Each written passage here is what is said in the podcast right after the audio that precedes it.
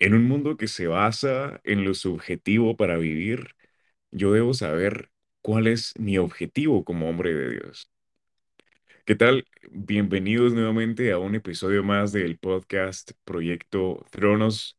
Muy contento de tenerte por acá, eh, siempre en la búsqueda, en esa búsqueda, creo yo, infinita de buscar ser más como Dios hasta que lleguemos a donde Él está, en ese hogar celestial que nos tiene preparado, pero para mientras estamos acá con la mejor intención de buscar saber qué es lo que Dios quiere, saber qué es lo que Dios nos ha mandado hacer en esta tierra. Y estoy una vez más con mi buen amigo Pablo Castillo. ¿Cómo estás, Pablo? Todo súper, Michael. Pues aquí contento de, de poder estar en nuestro cuarto episodio. La verdad es de que eh, siempre a la expectativa de lo que, lo que Dios quiere hablarnos.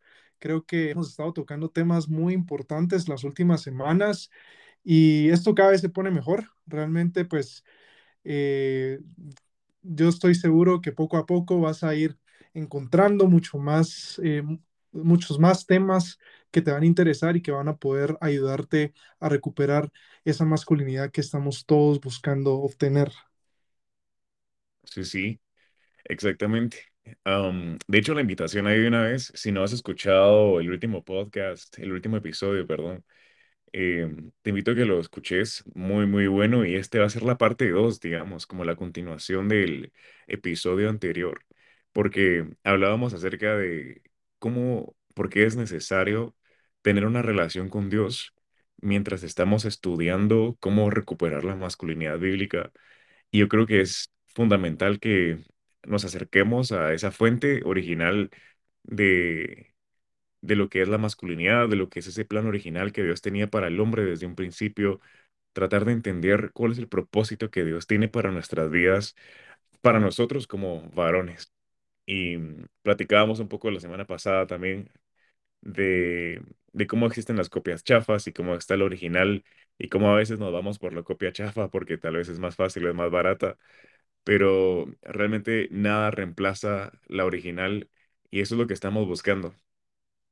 Hoy quiero que hablemos otra vez de, de por qué es importante estar cerca de Dios, por qué es importante buscar de su palabra, buscar consejo en la oración, buscar guianza del Espíritu Santo. Y quiero preguntarte, ¿qué, qué, qué crees vos que me estás escuchando?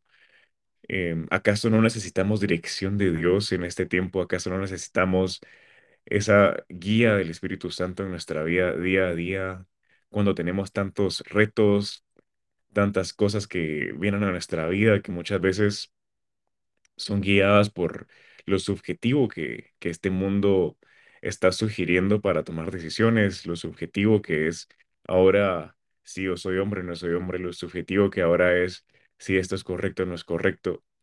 Creo que se está basando mucho en el qué es lo que yo pienso que yo soy, qué es lo que yo pienso que está bien y qué es lo que yo pienso que está mal. Ahora las cosas ya no son objetivas, ya no es esto está bien, esto está mal, esto es, esto es blanco y esto es negro. Ahora existen muchas áreas grises y se está, se está empezando a meter mucho en lo subjetivo, qué pienso yo, qué es más cómodo para mí. Y es ahí donde nosotros tenemos que mantener un- una estabilidad de, de saber que es realmente, hay una diferencia entre el, en este caso, por ejemplo, el blanco y el negro.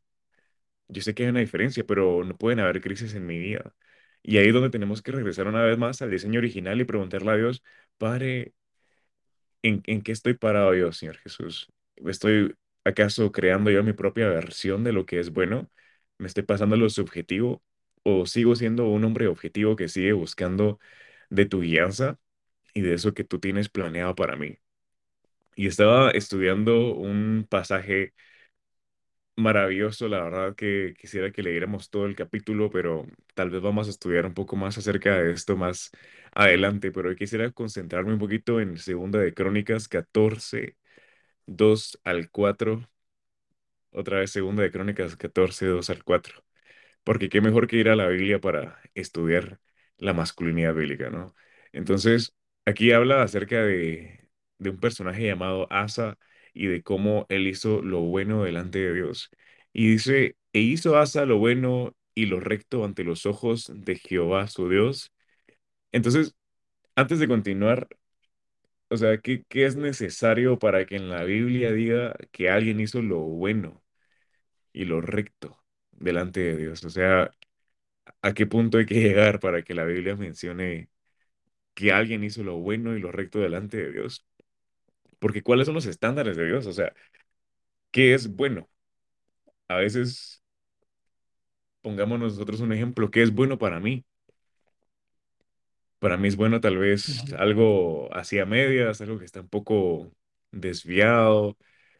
Si voy a comprar una, una camisa, por ejemplo, y tiene un par de, de hilos ahí que se le miran en las costuras, ahí medios descosidos, pero para mí es bueno y lo acepto así como está, bueno, está bien.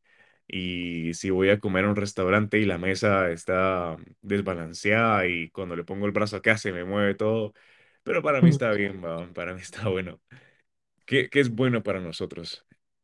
Y si somos un poco más perfeccionistas y queremos que todo esté limpio, que todo esté bien hecho, que todo esté perfecto, entonces pensamos que para nosotros ciertas cosas son buenas, pero ¿qué es bueno para Dios? O sea, me imagino que ese es un estándar altísimo y para que la Biblia diga que este personaje hizo lo bueno y lo recto ante los ojos de Jehová mi Dios, creo que de cierta forma deberíamos de interesarnos en saber qué puedo aprender yo, qué puedo, o sea, qué dice después, qué hizo este hombre para que diga que hizo lo bueno y lo recto.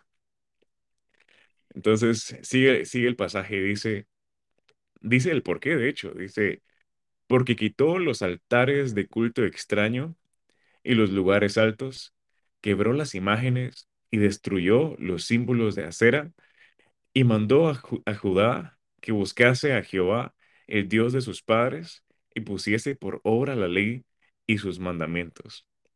Entonces, de esto, de esto que menciona acá, no sé, Pablo, ¿qué te llamó más la atención a vos? ¿Cómo lo ves eh, de lo que hizo Asa, este personaje que hizo lo bueno delante de Dios? No, créeme que creo que es, es muy importante todo lo que estás hablando y antes de, darte mi opinión sobre eso, creo que hablaste algo muy, muy impactante para mí y es de que eh, Totalmente, en estos tiempos todo se está viendo de una manera muy subjetiva, ¿no? Eh, todo se está basando en, opiniones, todo se está basando en cómo nosotros estamos tratando de sentirnos cómodos o mantenernos en nuestra área de confort, ¿verdad? Porque eso siempre ha sido muy fácil, siempre ha sido muy fácil poner una excusa, siempre ha sido muy fácil decir, eh, pero así soy yo, ¿verdad? Nunca hay un margen de mejora, nunca hay un margen donde nosotros podamos decir, eh, sí podemos cambiar, sí podemos hacer las cosas distintas. Y ahorita que mencionabas este pasaje y la historia de Asa, es, es impresionante cómo eh, alguien o un hombre podría tener esa eh, probablemente podemos llamarlo categoría delante de Dios, ¿verdad? Porque no de todos los varones que habla la Biblia se dice que fueron hombres buenos o que hicieron cosas agradables delante de Dios.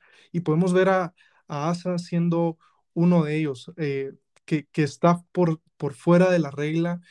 Y, y creo que por ahí debe existir eh, el primer reto de esta conversación, ¿no? O sea, estar eh, o ir más allá, ir la mía extra y no solamente conformarnos en, en ser subjetivo con nosotros mismos, en, en pretender de que nuestra opinión es mucho más importante de la que Dios pueda tener sobre nosotros.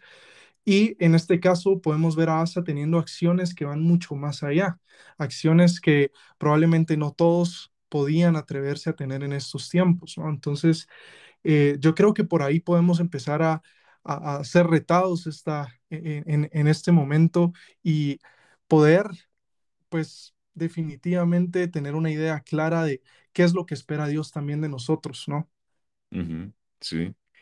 Sí, sí, correcto. Es eso que vos decías, cabal, y, y gracias por regresar un poquito a ese tema de otra vez lo subjetivo de, de decir, bueno, aquí me siento cómodo y creo que ya no hay área de mejora, pero creo que Dios nos llama realmente a decir que, que no nos conformemos, que si algo está mal, que lo, que lo quitemos y empecemos a buscar esa área de cambio y volvamos a tal vez incluso salir de esa área de confort en la que nos encontramos, porque aquí todo lo que yo tengo, todo lo que yo hago, lo que practico, mi forma de ser, mi vida, está todo bien porque yo creo que así es, pero Pero cuando uno realmente empieza a ver en la Biblia y uno empieza a meterse con Dios, creo que te empezás a incomodar, ¿no? Porque tal vez te has sentado en un lugar donde no te preocupas por nada y, todo está bien, todo está tranquilo. Yo hago lo que a mí me gusta, ya tengo todo ordenadito y, y así es como así Así me gusta mi vida, ¿va? Pero cuando empezás a estudiar la palabra de Dios, te das cuenta que Dios nos llama a algo más y no es algo malo. O sea, vamos a salir del área de confort, sí, pero es salir de esa área de confort nos va a llevar a mejores lugares, a una mejor recompensa, porque las cosas fáciles a veces nos vuelven perezosos, ¿no?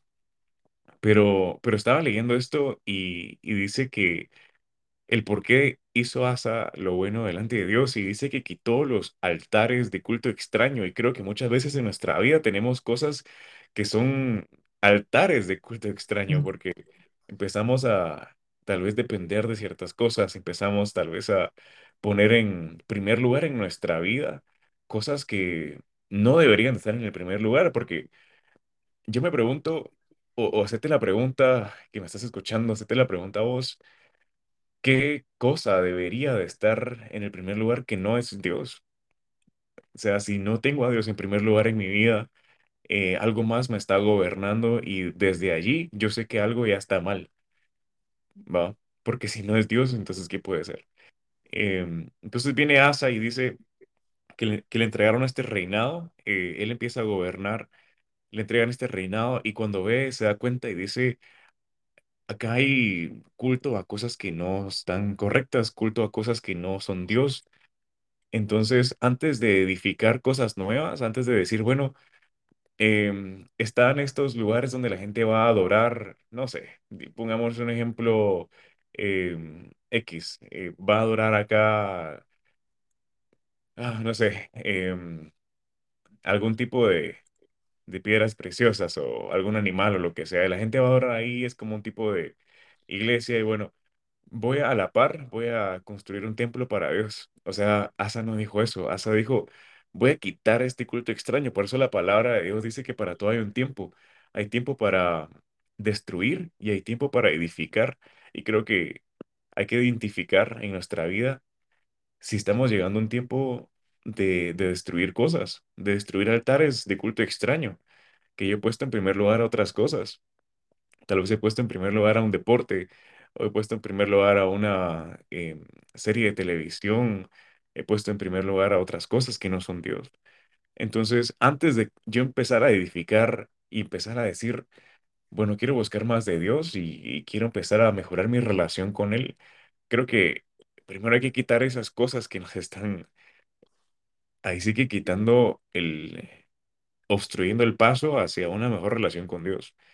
Y por eso es que dice que Asa hizo lo bueno y lo recto, porque primero vino y dice, voy a quitar todo esto que es extraño, todo esto que no es conforme a lo que Dios me ha mandado.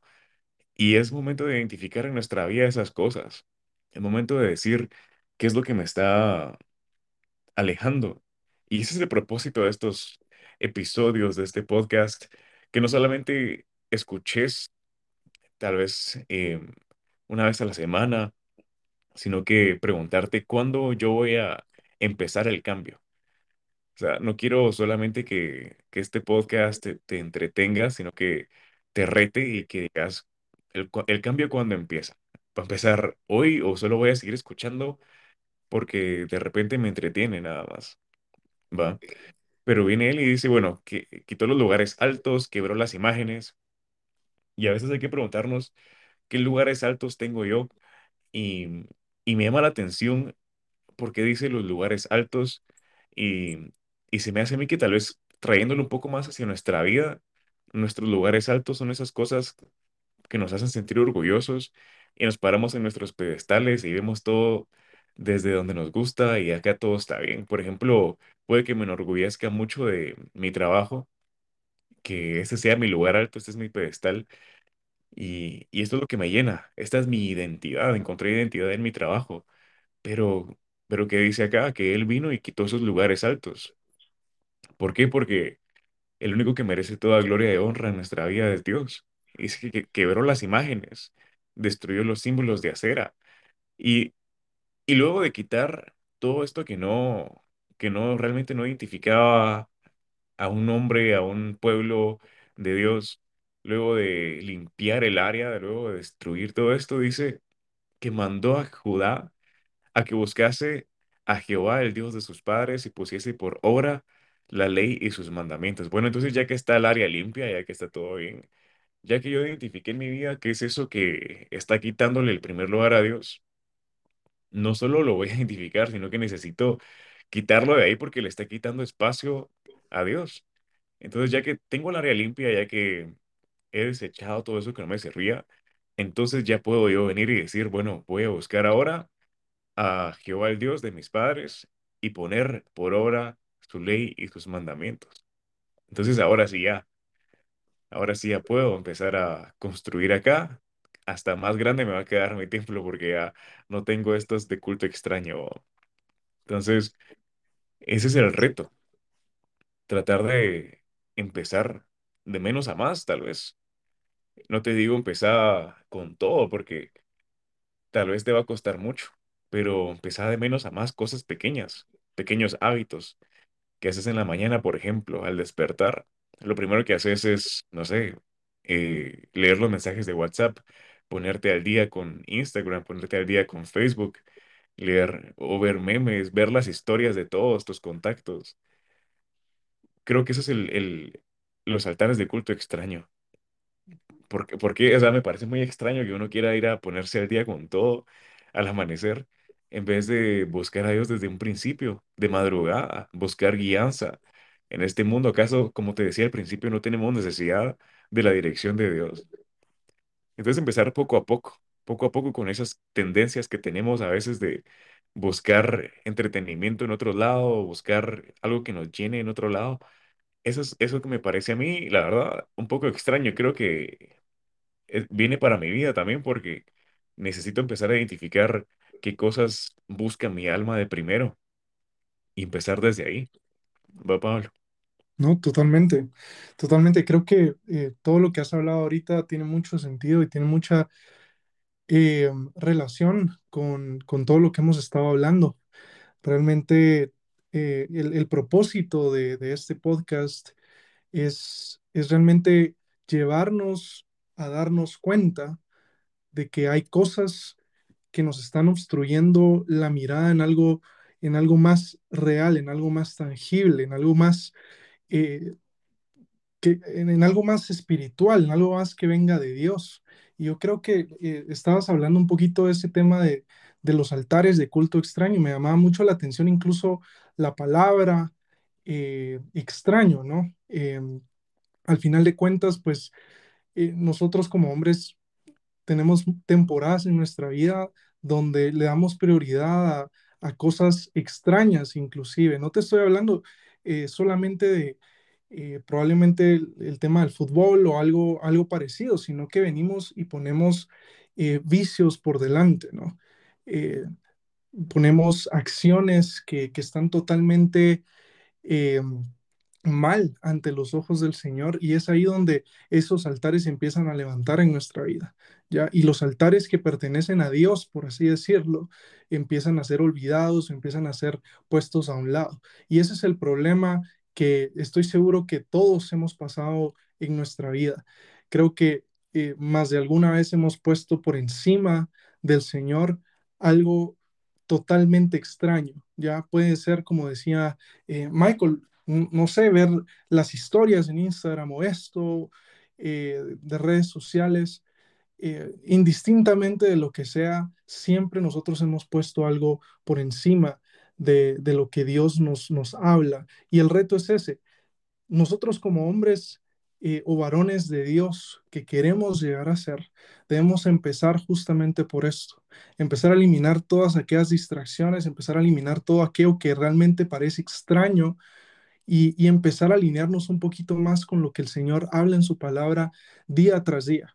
¿Verdad? Eso es lo más importante y es, es algo que debemos ejercitar. No es algo que solamente nosotros debamos decir, eh, sí, vamos a quitar eh, la pornografía de mi mente y puff, desaparece. No, no, no es así de fácil, es algo que tú ejercitas y es algo que tú tienes que hacer día tras día a medida de que podamos eh, ir avanzando eh, pues bastante, ¿no? Entonces todo lo que, que estás hablando en este momento, Michael, es bastante retador, es, es bastante eh, difícil de ponerse en, en retrospectiva y decir, uy, no, no estoy, no estoy haciendo esto. ¿Ya? Y no tenemos que tampoco tomar una actitud hipócrita de esto, ¿ya? No tampoco tenemos que venir y, y solamente pretender eh, hacer cosas que agradan a Dios, pero no eliminar todo aquello que es extraño, ¿no? Yo creo que eso, eso también es, es un reto, eh, porque, porque también me ha pasado personalmente. Entonces, eh, yo sé que todo lo que estás hablando, Michael, es, es definitivo, es, es importantísimo en nuestro desarrollo y en, en este capítulo creo que es importante que lo, que lo platiquemos, ¿no? Entonces, eh, para mí es un reto y, y espero que este reto eh, o este podcast cada vez te rete más, o como a nosotros nos está haciendo, ¿no? Eh, entonces, eh, eso, eso es lo que yo pienso de todo esto, Michael. No, no, no sé qué, qué más puedes pensar vos. Cabal, es que realmente creo que es, es crítico, ¿no? Porque si, si yo no identifico qué culto extraño tengo en mi vida, ¿cómo voy a saber qué tengo que destruir para volver a edificarle un altar a Dios, va? Mm, Pero sí, cabal, ese es, ese es el tema, de, de que es difícil definitivamente porque la carne eh, domina muchas veces porque seguimos estando en este cuerpo de carne y hueso, en esta tierra, pero ese es el reto, mucha, que no, que no tiremos la toalla, que sigamos ahí am, con la, con la mirada en Cristo, con la mirada en Cristo, realmente no tirar la toalla, como dice la Biblia, ser valientes, valientes y esforzados, porque todo eso va a traer una recompensa. Y creo que más que todo tener en mente que lo que vivimos en este mundo, lo que vemos en este mundo es pasajero, que todo va a pasar, pero realmente nuestro destino eterno es con Dios. Y esa es la meta que tenemos que tener. Eso nos va a quitar mucho afán de lo que tenemos. Eso nos va a hacer recordar que tal vez un partido de fútbol no es tan importante como un eh, momento con mi familia y buscar a Dios, como un devocional ahí en mi cuarto porque ese partido de fútbol puedo ver la repetición, pero ese momento con Dios no lo puedo repetir. O sea, o perdí el tiempo o, lo, o, o gané ese tiempo con Dios. ¿Y en qué estoy invirtiendo mi tiempo? Estoy abonándolo para ese futuro eterno que yo voy a tener. Porque esas cosas que vemos que muchas veces nos quitan la paz, que muchas veces nos tienen ahí afanados, que quiero comprar un carro nuevo, que quiero terminar la universidad. O sea, está bien, claro que está bien, pero que no te quite ese primer lugar que Dios tiene, porque si no se vuelve un culto extraño. Y, y realmente como termina este pasaje es buscar a Jehová, buscar a Dios y poner en obra su ley y sus mandamientos, que es lo que Dios me estaba diciendo. ¿Y por qué? Porque al final de cuentas, cuando yo llega delante de Dios y tenga que rendirle cuentas, yo pueda decirle, yo seguí tu ley y tus mandamientos. Y que Dios me diga, bien hecho, fiel has sido, y, y que me dé esa bienvenida. Y yo poder honrar al Padre y que todo eso que yo hice acá en la tierra tenga su fruto.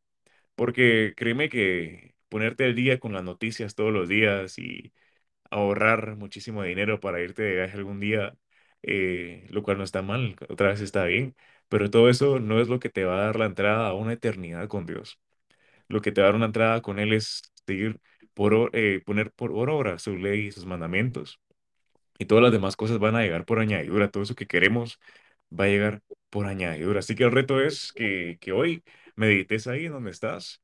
¿Qué es eso que tal vez tengas como culto extraño? Y, y si no lo tenés y tenés a Dios como en primer lugar, pues te felicito, realmente te felicito porque es un reto y hacia ahí es donde queremos llegar todos.